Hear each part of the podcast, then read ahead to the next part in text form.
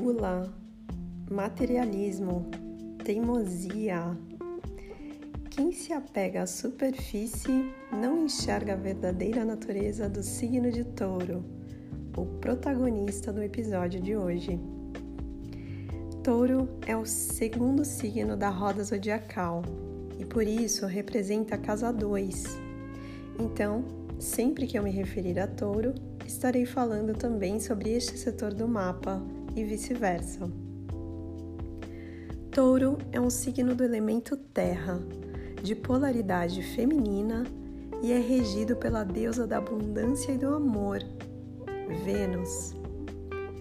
A energia taurina equilibrada nos traz presença, sensualidade e autovalorização.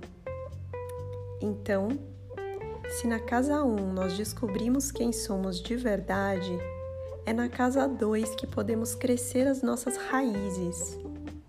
Enraizar-se é estar presente.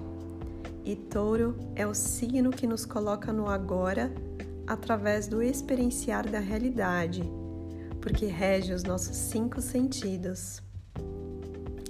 Então, se você sente que está avoado, sem qualidade de presença ou produtividade, ou se sentindo desvalorizado e quase nada sexy, eu te convido a se envolver com a realidade através dos cinco sentidos. Ouvir uma boa música, comer uma comida gostosa, sentir o seu perfume preferido, receber um abraço gostoso e se for usar a visão, que tal olhar para a natureza ou diretamente nos olhos de alguém? O excesso de estímulo visual pela tela do celular não é algo natural e gera, na minha opinião, o efeito contrário, catapultando nossa atenção para longe do momento presente. Outra forma de estar presente com totalidade é valorizar quem é de verdade, para que a sua verdadeira natureza se sobreponha aos auto-julgamentos e crenças que adquirimos ao longo da vida e que geram comparações e desvalorização de quem realmente somos, nos jogando de um lado para o outro, seja para a ferida do passado ou para a ansiedade pelo futuro.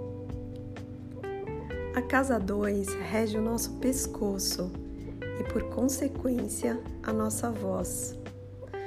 Por isso, deixar de dar voz ao que se sente, engolir sapo, pode gerar um desequilíbrio nessa energia, até com somatização na tireoide, amígdalas, porque não se expressar é uma forma de desvalorizar o que sente.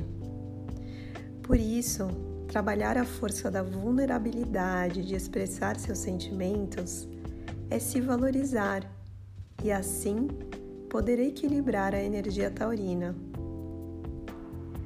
A autovalorização reflete em sensação de merecimento para receber as riquezas materiais correspondentes ao seu valor, o que também aparece neste setor do mapa.